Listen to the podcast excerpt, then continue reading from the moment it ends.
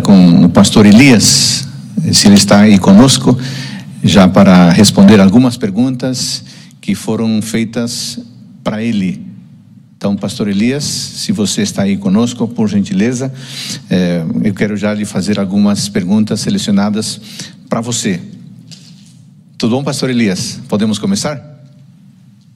Muito bem, então vamos lá. Pastor Elias, se o santuário sempre existiu, por que nós costumamos afirmar que, o, que Jesus inaugurou o santuário por ocasião da sua ascensão? De fato, quando Jesus ascende aos céus, ele inaugura o santuário, mas num sentido de que ele agora como Deus homem, ele é o sumo sacerdote nesse santuário. É uma nova etapa, uma nova fase no ministério, nas funções do santuário celestial, funções que ele não possuía antes, porque antes Cristo ainda não havia morrido na cruz, ainda não havia o sangue do Filho de Deus para ser oferecido naquele santuário. Muito bom. Pastor Elias, se o santuário é visto como o trono de Deus, isso quer dizer que a existência do santuário vem antes da queda do ser humano, já como um ente de juízo e de redenção? Sim, de certa forma, sim. O santuário já existia, obviamente, no tempo do Antigo Testamento. Há muitas, várias passagens no Antigo Testamento que se referem ao santuário celestial. E várias passagens também mostram o santuário celestial funcionando em sincronia digamos assim, em, em uma relação dinâmica com o santuário terrestre. Mas no período antes da cruz, o foco, de certa forma, do, do, do, sistema da salvação, do processo de ensinar o ser humano a respeito do plano da salvação, estava focalizado no templo, no santuário terrestre. É, o santuário celestial já estava lá, validava, legitimava o que estava ocorrendo na terra, e ele existiu muito antes disso, como sempre foi o trono de Deus, o lugar do trono de Deus, o lugar de adoração em que os seres celestiais criados se congregam para adorar a Deus. Salmo 150 é um exemplo disso. Então, o santuário celestial é o centro de comando do universo, ele tem múltiplas funções que não estão restritas a lidar com o problema do pecado, porque transcendem a isso. Ele já existia lá no céu quando o pecado entrou através de Lúcifer, começando ali no céu, mas ele já existia, já estava lá. Ezequiel 28, uh, ah, Isaías 14 são passagens que nós podemos usar para mostrar isso. Excelente. Obrigado ao estudante Carlos Briguete Carvajal, quarto ano de teologia da nossa sede do, do seminário no Chile. Pastor Elias, se o juízo investigativo iniciou em 1844, significa que os nomes dos que estamos vivos podem já ser examinados? Pergunta a Fabiola, da União Equatoriana. Esta é uma pergunta que é frequentemente feita e, e a resposta que eu tenho é a seguinte: os nomes dos vivos serão examinados em algum momento mas quando isto ocorrer, nós já estaremos no final, quase para que a porta da, para o, se aproximando do fechamento da porta da graça. Então, nós podemos estar tranquilos que hoje o nosso nome não está passando lá, porque no momento em que o nome passar, já está selado o destino do indivíduo. Ele não mais poderá se perder e quem está perdido não mais poderá se salvar. Agora, a boa nova disso que eu quero enfatizar aqui, e eu acho que é nesse ponto que está muito, que, que, que, que apresentam muitos mal entendidos com relação à doutrina do santuário e à segurança da salvação, é a seguinte: no momento em que o pecador aceita Cristo na cruz do Calvário, aquele pecador está salvo. O seu direito ao céu está garantido com base na justiça de Cristo. O julgamento do santuário celestial não é para definir ou decidir a minha salvação o julgamento no santuário celestial tem que ver com o, no contexto do conflito cósmico entre o bem e o mal, onde o caráter de Deus precisa ser vindicado. Porque no momento em que Cristo perdoa o meu pecado, ele faz isso com base no sangue que ele derramou na cruz, ele agora tem que justificar o perdão que ele me deu para o universo, para as criaturas inteligentes, para o, para o concílio celestial. Então, o, o juízo investigativo tem mais a ver com Cristo propriamente, de certa forma, do que comigo mesmo naturalmente isso me interessa como pecador. E eu preciso estar atento a esta realidade, mas de fato o, juízo não é para definir a minha salvação, porque a minha salvação já foi garantida na cruz. Então, a, a correta compreensão do ministério de Cristo no santuário celestial não nos tira a certeza da salvação. Muito pelo contrário, ela coloca o contexto da salvação individual num contexto cósmico, porque nós temos a tendência de entender salvação como uma transação individual entre o pecador e Cristo. Obviamente que há um elemento individual, pessoal, particular aí porque o pecador precisa aceitar a salvação para receber. O pai dele, a mãe dele, o marido, a esposa não pode não pode tomar essa decisão no lugar dele. Mas uma vez que eu tome minha decisão e Cristo toma o meu pecado sobre ele, a partir daquele momento, o meu pecado passa a ser um problema de Cristo e ele vai resolver isso. Ele vai explicar para o universo inteiro por que, que ele me salvou. Então, o juiz investigativo precisa ser entendido também dentro desse contexto. E aí nós vamos perceber a beleza do santuário. O santuário não nos tira a certeza da salvação. O santuário nos garante que Cristo, de fato, assume os nossos pecados e vai lidar com eles e vai explicar por que, que ele nos perdoou para o universo inteiro. Que bênção! Isso significa que compreender a doutrina do santuário é essencial para a nossa vida. Pastor Elias, a última pergunta, por gentileza. Qual era o papel de Cristo no Antigo Testamento, no santuário celestial? Será que ah, estavam as funções sacerdotais de Cristo estavam em repouso? Qual que, que ele fazia exatamente no santuário na época do Antigo Testamento? Veja, Cristo é o eterno mediador entre a criação e a deidade e, a, e Deus. Então, mesmo antes da morte dele na cruz, ele já era o mediador. Foi através de Cristo que Deus criou o mundo. Esse é um aspecto fundamental da teologia bíblica. Então, de certa forma, Cristo já estava lá uh, no santuário celestial, no céu, né, coordenando, validando, uh, muito atento ao que estava ocorrendo aqui na Terra no santuário uh, terreno, porque o que estava acontecendo aqui era uma prefiguração da realidade que ele ia trazer a efeito quando ele morresse na cruz. Então, obviamente, não podemos dizer que funcionava da mesma maneira, porque o sangue de Cristo ainda não havia sido derramado, mas de certa forma, Cristo já estava ali, lidando com o problema do pecado e, e preparando né, o, o cenário para a sua vinda aqui na terra. Muito bom, Pastor Elias, muito obrigado pelo tempo que você dedicou por nos eh, compartilhar conosco o seu conhecimento bíblico teológico e porque você sempre está disposto a colaborar com a divisão sul-americana. Ótimo restante de dia para você. Obrigado, um prazer.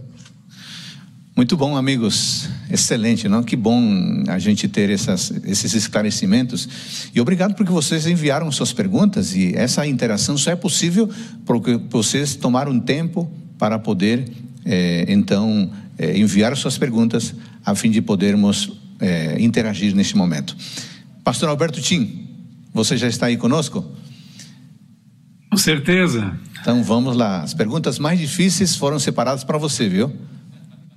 Puxa, eu pensei que você era meu amigo e agora que, que, a que conclusão eu chego? Poxa vida, agora você me colocou numa situação ruim. Vamos ter que fazer o conceito do que é ser amigo, né? tá bom. Pastor Tim, é, Hugo Marcelo Martínez do Chile pergunta o seguinte: O que a Bíblia diz sobre a ideia do perfeccionismo que está aparecendo em nossos tempos?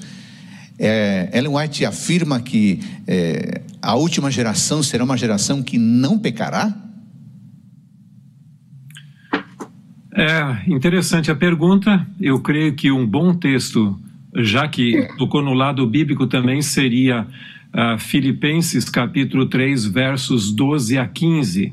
Se você lê o verso 12, diz: Não que eu tenha já atingido a perfeição, mas uma coisa faço, prossigo. E depois o verso 15 diz: Todos, pois que somos perfeitos, tenhamos esse sentimento. Então, uh, é mais ou menos como Lutero diz: que o, o cristão é simul justus et peccator, ou seja, ao mesmo tempo ele é justo e pecador. Em si mesmo, intrinsecamente, o ser humano não é não é perfeito. Porque pecado não é simplesmente atos, é uma condição. Então, mas aqueles que estão em Cristo, ainda que, e Cristo é perfeito, ainda que não sejam perfeitos em si mesmo, a justiça de Cristo os cobre e eles são considerados é, perfeitos.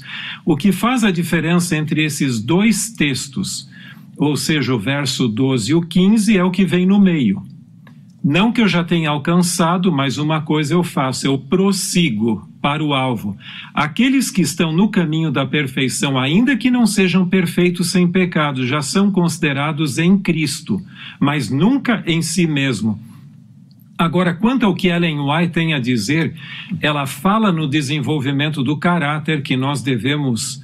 Ah, crescer mais e mais à imagem e semelhança de Deus, não há desculpa para o pecado, mas no livro Atos dos Apóstolos, em inglês e português, porque a paginação é a mesma, em espanhol, uh, teria que dar uma olhadinha, porque seria o cap a metade do capítulo 55, uh, capítulo 55 do livro Atos dos Apóstolos, intitulado Transformado pela Graça.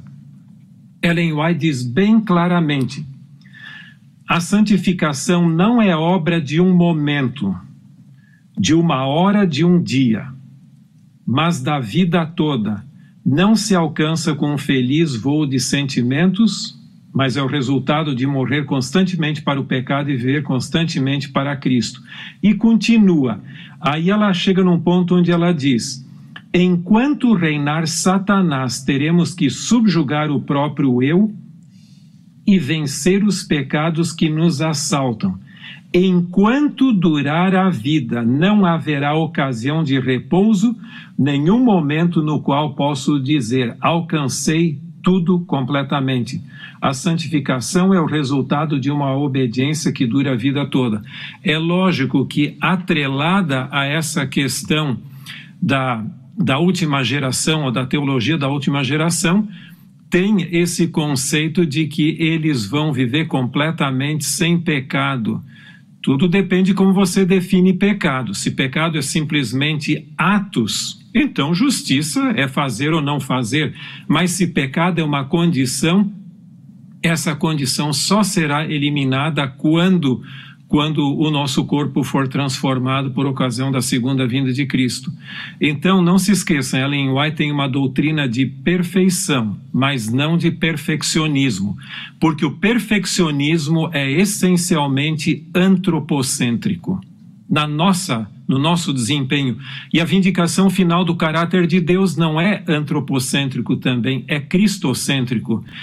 A última geração será uma geração que vai se aproximar mais de Deus, é lógico, sob a perseguição e tudo mais. Agora, nada pode substituir a suprema, final e sem precedentes vindicação do caráter de Deus na vida e obra de Cristo. Não é sem motivo que Ellen White chega a dizer que temos apenas uma, uma fotografia perfeita de Deus e essa é Jesus Cristo. Muito interessante. Quer dizer, então, que o processo da perfeição é, pode ser descrito como cristocêntrico, enquanto que o perfeccionismo antropocêntrico. Bem esclarecedor. Ainda que a pessoa negue, mas é assim. E, e você vai ver constantemente, é o, é o meu desempenho. Algo, algo para a gente pensar mesmo com seriedade. Pastor Tim, aqui tem uma pergunta muito interessante. É, se a base doutrinária da igreja é a Bíblia, como explicar textos de Ellen White que afirmam, por exemplo, que existem outros planetas com vida criados por Deus? Isso não está na Bíblia. De onde Ellen White tirou, outro exemplo, o cenário escatológico tão bonito e claro exposto, por exemplo, no livro O Grande Conflito? Afinal, esses detalhes não estão na Bíblia. Como podemos pensar, então, que nós temos que defender apenas a Bíblia, mas ao mesmo tempo utilizamos esses textos belíssimos de Ellen White? É uma pergunta muito interessante, pertinente, porque a gente às vezes cai numa falsa humildade e dá a impressão que tudo que Ellen White disse já foi dito anteriormente, ou como nós dizemos em português, chover no molhado. Então, nesse sentido, não haveria nenhuma razão para um dom profético se simplesmente repete o que os profetas anteriores já disseram. Tudo depende como nós entendemos o, pro, o processo de inspiração. cada novo profeta espera-se que coloque, que dê uma contribuição adicional. Então, nós temos um legado profético no qual eu aceito a Moisés como profeta verdadeiro, porque ah, Deus falou a ele, mas Jeremias, porque ele falou em harmonia com, com ah, Moisés e os profetas anteriores, a João Batista, da mesma forma, e da mesma forma Ellen White. Eu aceito Ellen White como profetisa verdadeira porque está em harmonia com o cânon bíblico. E o fundamento de toda a doutrina é a Bíblia, mas isso não significa que um profeta não possa expandir, esclarecer e acrescentar coisas, sempre em harmonia com esse legado profético da, do cânon bíblico que nós temos bem esclarecidos. Agora, Seria quase que irônico dizer que Deus criou esse universo com bilhões e bilhões e bilhões de galáxias, cada uma com bilhões de estrelas, para não existir vida nenhuma. Então, já pela lógica humana, nós chegamos a esse ponto. Há textos bíblicos que dão pequenos insights nessa direção de que a vida em outros mundos, embora não sejam tão explícitos assim, mas eu não creio que Ellen White está contradizendo a Bíblia nesse particular. Quanto ao cenário escatológico, depois que a Bíblia foi escrita, muito ocorreu, principalmente o desenvolvimento da Igreja Católica ao longo dos séculos e o seu poder papal, mas o cenário futuro ela viu claramente em visão. Então a questão não é tanto se o cenário escatológico como ele é, mas a base ela é, eu creio que em conformidade com o texto bíblico ampliado. Mas ela viu em visão. A questão é se você aceita o dom profético dela ou não. Se não aceita, então nem, nem faz sentido nenhum. Mas se você aceita que Ellen White recebeu visões e, e, e, também revelações sobrenaturais como os demais profetas, então não tem nenhuma dificuldade, porque num profe, numa visão profética, o profeta pode ver o passado distante, como a criação do mundo, ou o futuro que ainda não chegou, porque Deus controla tudo. Isso que aconteceu com Ellen White. Em harmonia com a Bíblia, mas uma visão bem mais ampliada, fruto da revelação sobrenatural de Deus. Muito bom. Quer dizer que o ponto-chave, pastor Tim, está nesse particular em entender o dom profético e aceitar o dom profético, certo? Exato. Pastor Tim, muito obrigado por seu tempo, sua disposição. Você sempre atende a divisão sul-americana e nos enriquece com seu conhecimento, com suas apresentações. Tenha um bom restante de dia. Obrigado. Obrigado. Ok. Muito bem, amigos. Excelentes perguntas, né? Que bênção poder é, ter ajuda desses homens que Deus escolheu e preparou para nos ajudar a entender grandes temas da palavra de Deus. Agora eu quero conversar e fazer algumas perguntas ao doutor Ángel Manuel Rodrigues. Ele já está também junto conosco e nós temos algumas perguntas que foram enviadas especificamente para ele. Doutor Ángel Manuel Rodrigues, muito obrigado por sua Essa é uma pergunta fácil, é verdade? Mas, é uma pergunta fácil, não é verdade? Mais ou menos. Doutor Angel Maneiro Rodrigues, me indicaram Doutor... que eu deveria falar em português aqui. Angel, o que, que, que está mal? Aqui. O que, que está errado? O que está errado? Adorar no domingo ou deixar de adorar no sábado?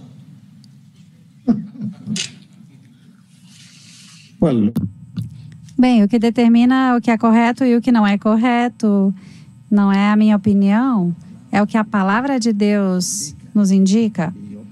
E, obviamente, a Bíblia é muito clara. O cristianismo. O dia de repouso é o sétimo dia da semana, instituído na criação, não para os judeus, mas para a raça humana. Então, não é um assunto de, do que eu escolho, adorar no sábado ou adorar no domingo. Não. É o, é o que a palavra de Deus diz. A palavra fala bem claro que nossa responsabilidade é adorar ao nosso Deus como Criador e como Redentor no santo dia do sábado. Eu não estou certo se eu peguei a ideia da, da pergunta, mas é isso que eu diria. Ah, excelente. O senhor entendeu muito bem a pergunta e a resposta também foi excelente. Pastor eh, Ángel Manuel Rodrigues, seria correto dizer que os adventistas somos cristãos? Será que nós nos encaixamos nessa nomenclatura? Ou talvez nós adventistas deveríamos dizer que somos judeu-cristãos? O que, que o senhor pensa sobre isso? Isso depende. Ah, isso depende como a pessoa entende a frase ser cristão, certo? Ser cristão, o que significa que nós vamos, nós aceitamos a Cristo como nosso Salvador, como nosso substituto e estamos alinhando, por assim dizer, nossas vidas ao longo dos ensinos que Ele nos deu. É certo que alguns indivíduos acusaram os adventistas de não serem cristãos porque têm a ideia de que nós ensinamos que a salvação é por obediência à lei. Enquanto nós realmente nunca ensinamos, embora a gente nunca tenha ensinado isso, a salvação é por meio de Cristo Jesus, sua morte sacrificial, sacrificial e é uma resposta de gratidão a essa salvação. Então, nós somos cristãos. Somos cristãos e cremos que o Antigo Testamento é parte do cânone e, portanto, o estudamos cuidadosamente para entender qual é a vontade de Deus que foi revelada ali para nós. Não é que somos judeus, somos cristãos. E pela fé somos parte da família. E a revelação que Deus deu aos profetas no Antigo Testamento, Moisés, é parte da nossa herança como cristãos. O senhor escreveu algum tempo atrás um artigo sobre ecumenismo e eu me lembro tê-lo lido, muito bom.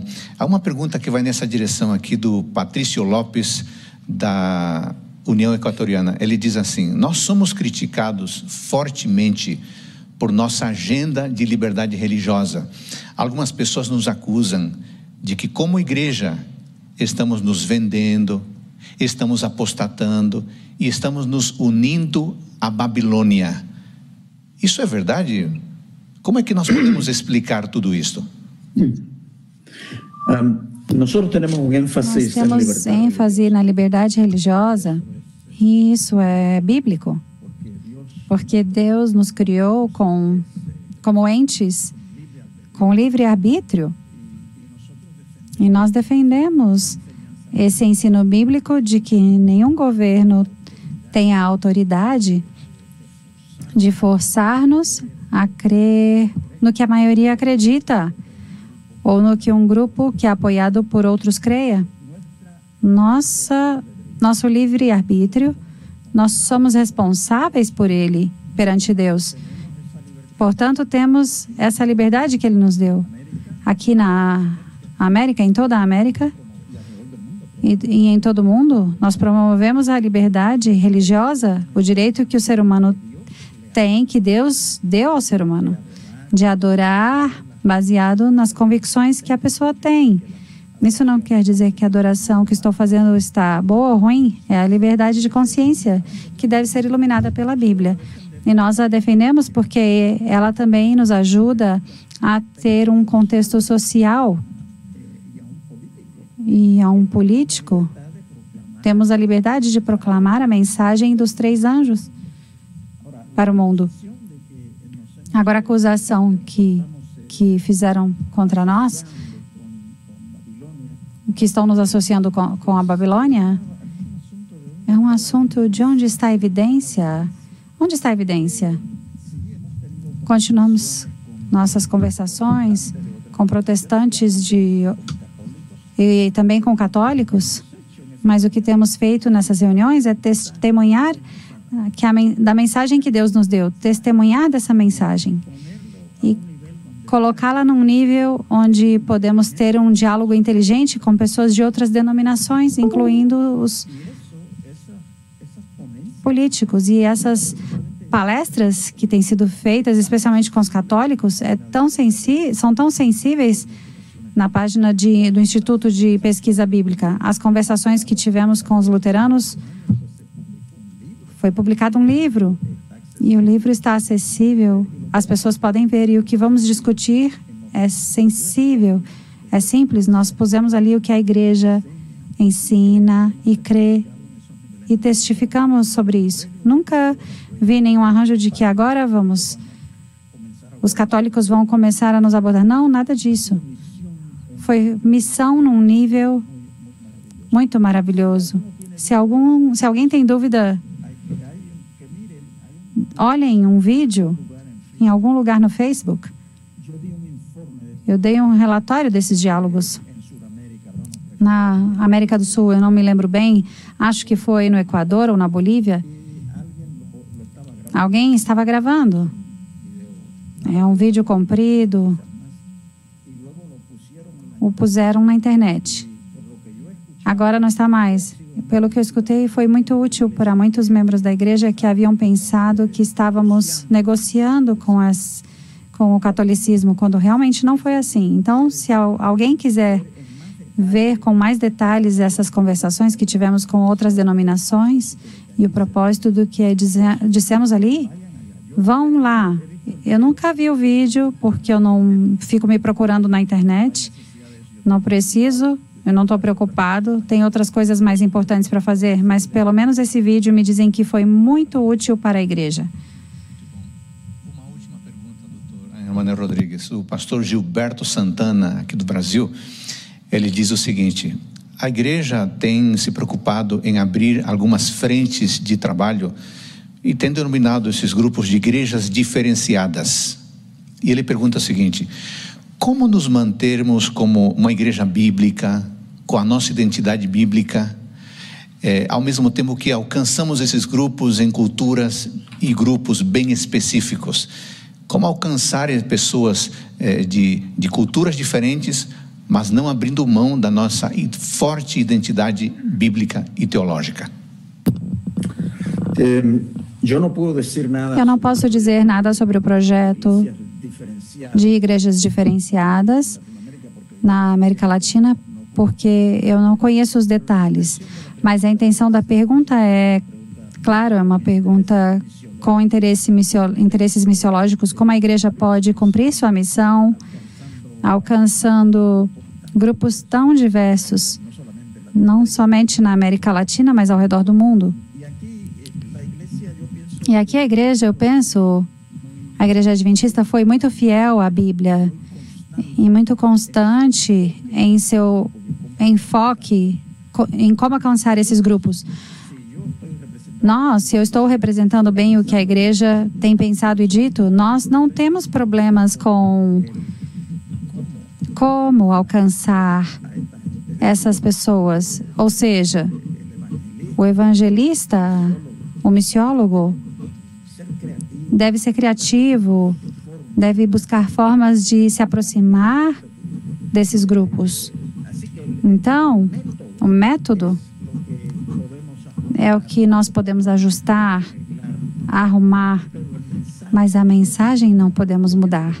Eu acho que essa foi a posição da igreja sempre, de que a mensagem não é negociável.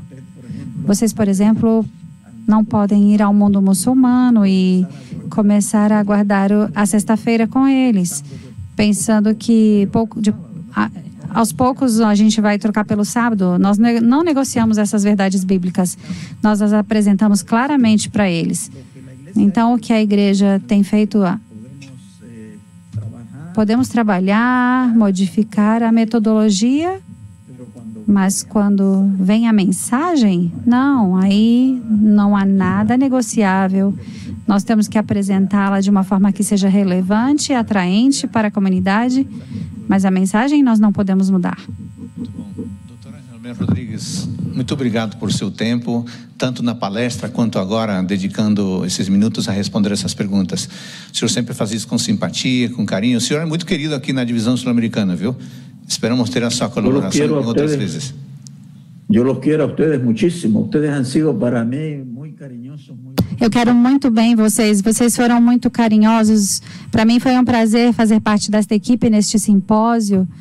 Muitas bênçãos para todos. Que Deus os abençoe e os guarde. Já passaram 30 minutos, nem vimos o tempo passar. Nós temos agora o nosso próximo convidado, o Dr. Wamena Dunker. Ele vai responder a uma pergunta acho que ele já está conosco também agora. Temos uma pergunta especificamente para ele neste momento. Muito obrigado. Dunker, por sua presença. O senhor, o senhor, na sua apresentação, fez uma defesa sólida, forte, bíblica, em relação à identidade da igreja. O pastor Elvin Ventura, desde o Peru, ele faz a seguinte pergunta para o senhor: Se nós eh, não tivermos uma eclesiologia sólida, uma eclesiologia bíblica, isso significa que vamos perder o nosso propósito como igreja adventista? O senhor poderia enfatizar um pouco mais isso, por favor?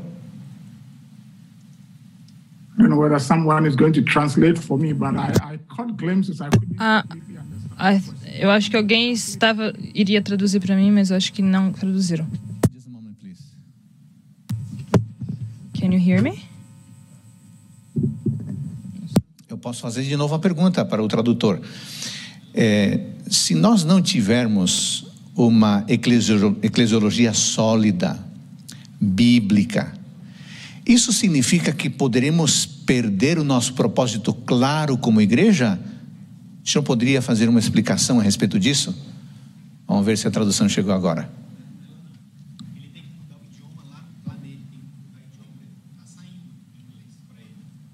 Oh, so, uh, Dr. Dunker, you need uh, select I need to translate. select. You need to select the button of uh, English in your uh, computer, please.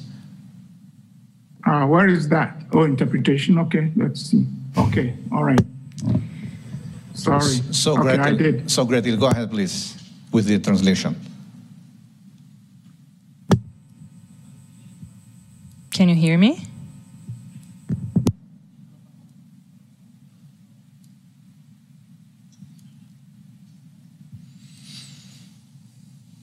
Um, I, I still quite don't get it, but a solid biblical understanding A of pergunta é: se nós não temos uma funda básica da eclesiologia, nós vamos perder a ideia da. Vamos perder nossa ideia como igreja? Então, nós não fazemos as coisas por nada. Cada empresa tem uma missão e a missão que leva o que eles fazem, que dirige o que eles fazem. E a igreja tem um, ela existe por um propósito. Então cada igreja vai fazer as coisas de acordo com a frase, a declaração da missão. Então nós, como adventistas do sétimo dia, se nós lemos o, a crença fundamental número 13, nós temos um propósito como igreja. É muito claro sobre o que que nós somos. Então, a menos que essa compreensão sobre o que nós fazemos, que também é uma expressão da teologia além da igreja, a menos que a nossa eclesiologia esteja sólida, a nossa prática, o que nós fazemos, seria inútil. Se nós não sabemos quem nós somos, que é a nossa eclesiologia, não saberíamos o que estamos fazendo. Então, uma compreensão sólida da Bíblia é que é importante não perder o nosso foco, o nosso alvo. E assim a nossa missão será feita. Obrigado. Tínhamos apenas essa pergunta para o senhor. Obrigado por nos lembrar como é importante termos um fundamento sólido, bíblico, em nossa eclesiologia. Um ótimo restante de dia para o senhor. Thank you. Muito bem, amigos. Seguimos com as nossas questões. Agora queremos convidar o Dr. Ronnie Nalim, ele da área de ciências. Ele vai, ele fez uma apresentação extraordinária ontem e nós temos algumas perguntas para ele. Ele já está conosco também aqui. E eu quero começar dirigindo a ele a primeira pergunta. Tudo bom, Dr. Nalim? Está conosco já?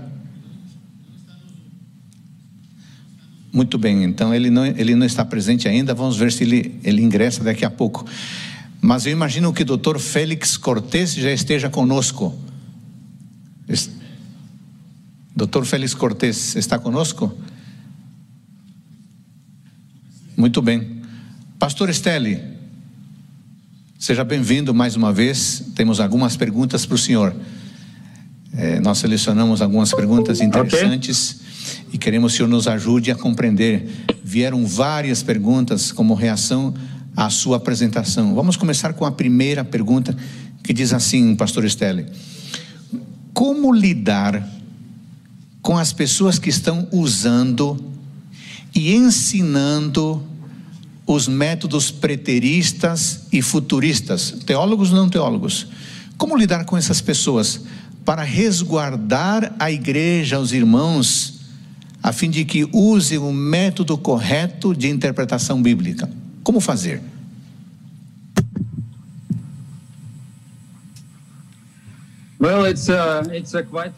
É um desafio e é uma de pergunta um pouco difícil também. Por um lado, é muito significante ter a correta interpretação da profecia, porque a nossa igreja ela foi fundada no cumprimento das profecias bíblicas e isso é, um, é uma parte significante da nossa crença.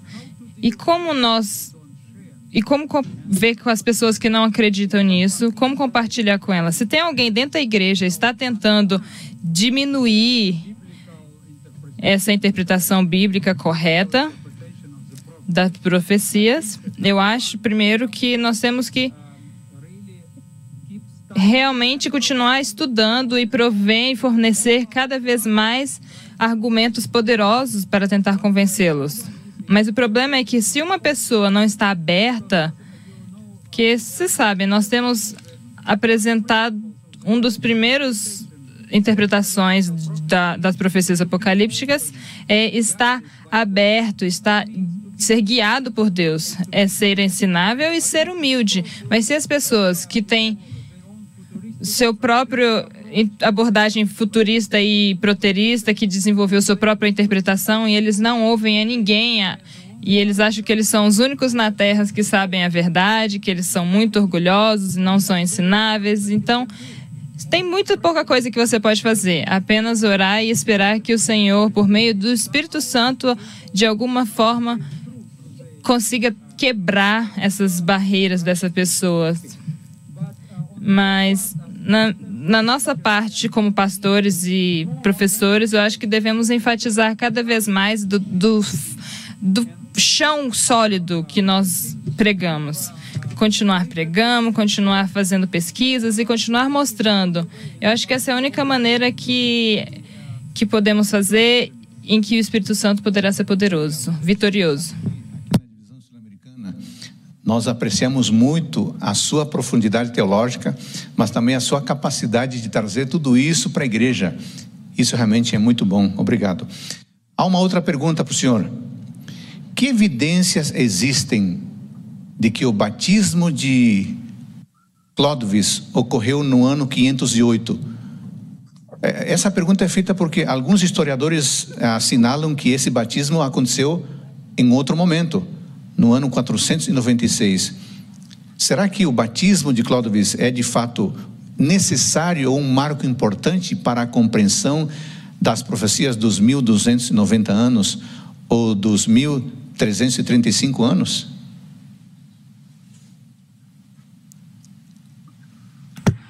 Well, uh, Isso também é uma pergunta muito interessante.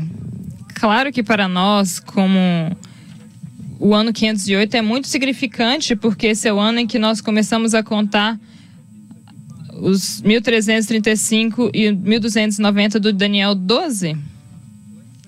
Vamos dizer que que argumentos ou que provas nós temos de que Clovis realmente foi batizado em 508?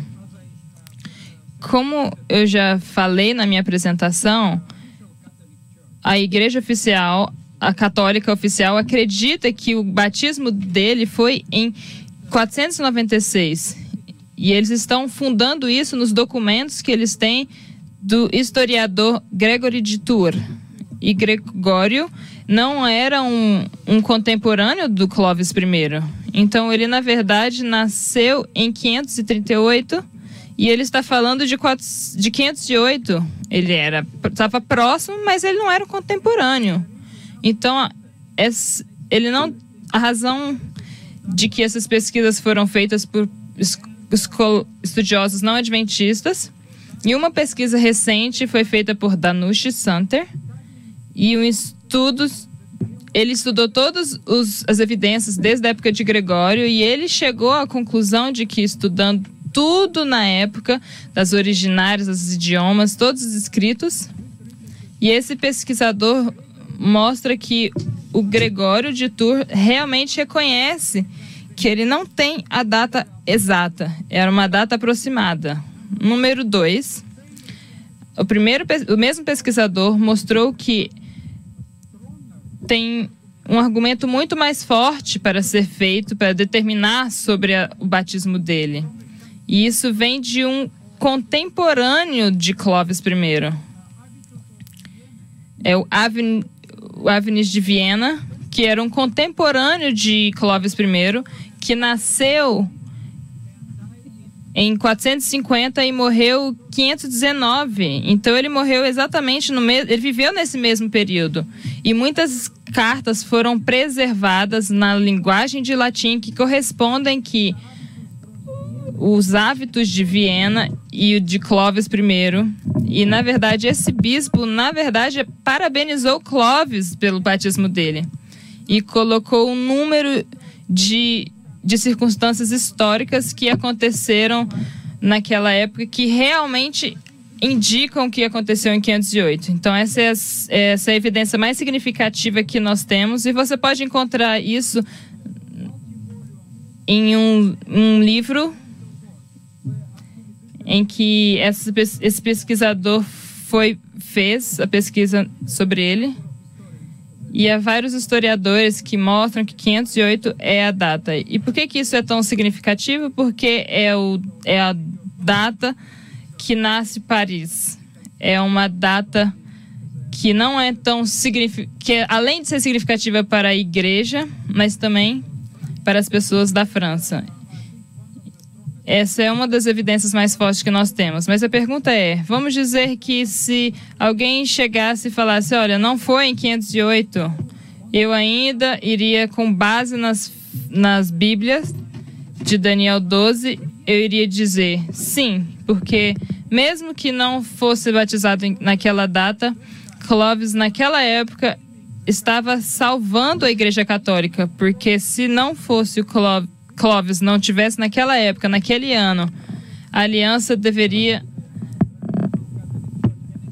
E foi nesse. Então, eu acho que nós temos base suficiente para acreditar que foi dessa forma. Mas os pesquisadores, historiadores, até alguns não adventistas. É, quando eu li de algum dos nossos pioneiros, eu tinha algumas perguntas, algumas dúvidas na minha cabeça por conta dessas questões. Mas quando eu terminei de ler, eu, eu acreditei e eu louvei a Deus por isso. Os detalhes da história e buscar é, documentos primários para poder fundamentar a nossa resposta. Uma última pergunta para o senhor. Com relação às três abordagens da interpretação das profecias que o senhor é, delineou na sua apresentação, é, um pastor faz a seguinte questão, a seguinte pergunta: como é que a igreja, no caso o senhor é um administrador da igreja também, como é que a igreja tem acompanhado as pessoas que acabam usando e espalhando métodos de abordagem profética que não são apropriados. A igreja acompanha, a igreja faz alguma coisa com essas pessoas. O que o senhor tem a dizer a respeito?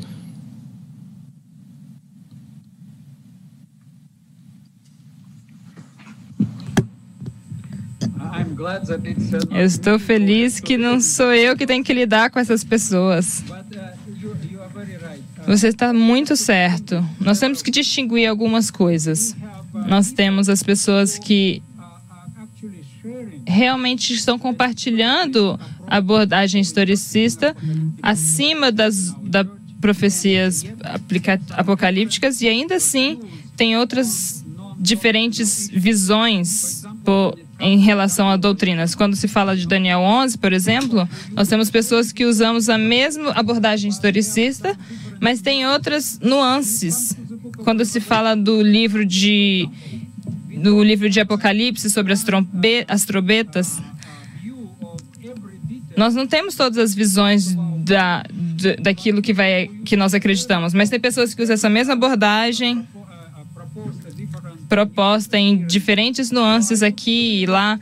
Então eu iria distinguir de forma clara e estabelecer que o adventista usa abordagem historicista, mas que tenha argumentos e algumas nuances aqui e ali. Eu acho que temos que manter no diálogo e continuar pesquisando continuar descobrindo qual que, que encaixa melhor na luz que nós temos da Bíblia e do Espírito de profecia. Quando se fala de pessoas que usam uma abordagem totalmente diferente, se a pessoa promove uma abordagem preterista, essa abordagem, ele realmente, ela, ela fundada, não tem nenhuma ligação com o que a gente acredita. Eles falam de, de poderes supernaturais que vão sim intervir na nossa vida. Então, realmente não tem nada a ver. Quando falamos do futurista, a maioria dos futuristas estão muito próximos dessa, dessa ideia e eles estão muito perversa da interpretação que temos. Eles jamais concordariam que os 1844 aconteceu, o que é muito importante para a nossa igreja. Então, temos também aqueles que tentam prover um casamento entre historicista. Sim, nós acreditamos que tudo isso aconteceu, nós acreditamos que ela é significativa, mas gostaríamos de ver um cumprimento duplo que vai acontecer ainda no futuro. E essas pessoas, eu acho que temos uma esperança que devemos mostrar para eles os argumentos bíblicos à medida de que é impossível ter duas interpretações. Temos que ter uma distinção clara do cumprimento das profecias e da repetição de alguns elementos da profecia. Várias pessoas acham que podem. Várias pessoas podemos convencer e mostrar, mas se nós mostrarmos as diferenças delas, além do historicista, então teremos muitas poucas coisas em comum, coisas em comum. E um grande problema teremos pessoas tentando ensinar e compartilhar o nosso povo. Então é muito significativo. Muito obrigado mais uma vez por sua colaboração. O senhor tem ajudado muito ah, na formação teológica aqui na divisão sul-americana. Recentemente o senhor deu aulas para nosso curso de escatologia e esperamos contar com sua colaboração em outros momentos. Amigos, estamos encerrando esse momento de perguntas, de respostas. Obrigado a você que enviou com tanto carinho as suas perguntas para todos nós. Amigos, não esqueçam que o certificado já está pronto, hein? Certificado de participação.